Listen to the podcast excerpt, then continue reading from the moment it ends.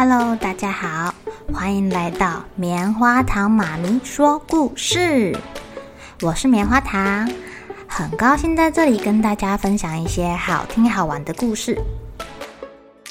每个礼拜五啊，棉花糖妈咪会跟大家讲一系列的原创故事。这次要跟大家讲的是身体大公司，要告诉大家我们厉害的身体是怎么运作的哟。千万不要错过了！也欢迎小朋友在听完故事后，把你想到的画面给画下来。棉花糖妈咪会把它放在粉丝专页上面，让更多小朋友可以分享你的创意哦。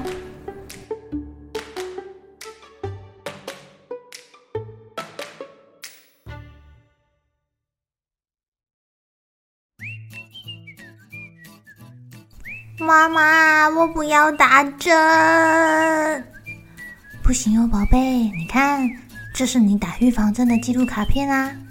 你已经打过了 B 型肝炎疫苗、五合一疫苗、呃卡介苗、水痘疫苗、A 型肝炎疫苗、日本脑炎疫苗、流感疫苗，还有那个什么 MMR 疫苗。你以前打针都很勇敢的呢。呃，我打过这么多啊，我有哭哭吗？嗯，你只有哭一下下哦，非常的勇敢呢。大脑董事长听到妈妈这样讲，有一点不好意思。可是我现在不喜欢打针了。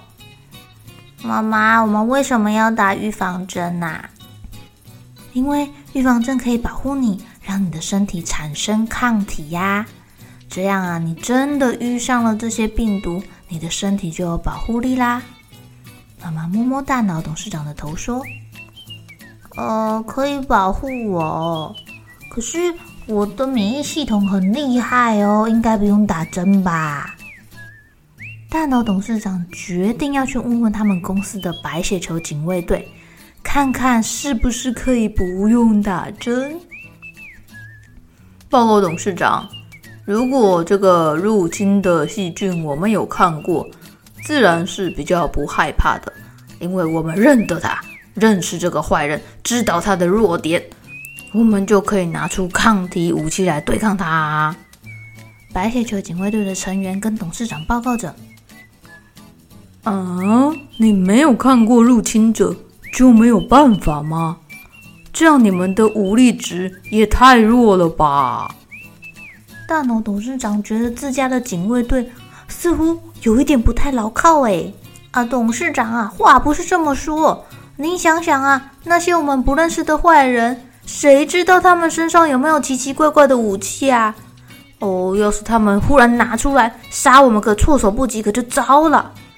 如果啊，一般的坏人那还好，我们平时在公司内巡逻的巨噬细胞、树突细胞、呃，自然杀手细胞，都可以轻松的吞掉它们。哦，甚至甚至那个树突细胞还可以找到这些入侵者身上最脆弱的位置，或者啊，它有什么奇奇怪怪的地方，跑去告诉 T 细胞，让我们 T 细胞部门啊可以制造出专门对抗这个入侵者的武器哦。没错，下次再让我看到他，我马上就拿出特制的手铐、手枪，马上逮捕，一枪毙命。T 细胞部门的人个个摩拳擦掌。董事长，您还记得吗？之前您有打过疫苗，那些弱弱的坏人一进来就被我们给击杀了。我们拿到他们的武器，还有找到攻击他们的弱点，我们 B 细胞部门啊就可以做出对抗他的抗体哟。装在 T 细胞部门的武器上，下次他们还敢来，我们就肯定可以把他们杀光光的。B 细胞部门的人也站出来说：“哦，这么说来，我一定要去打预防针喽。”哎呀，董事长啊，俗话说“知己知彼，百战百胜”啊，我们先准备，保证不会错的。不然他们一下子闯入太多人，我们公司又没有可以对抗的抗体武器。呃，我们还可能会被敌人给消灭耶，好可怕哦！亲爱的小朋友，我们在上小学前可是常常要去打各种疫苗来让身体认识这些奇怪的病毒哦。树突细胞啊，就扮演了非常重要的角色，可以说是关键人物哦。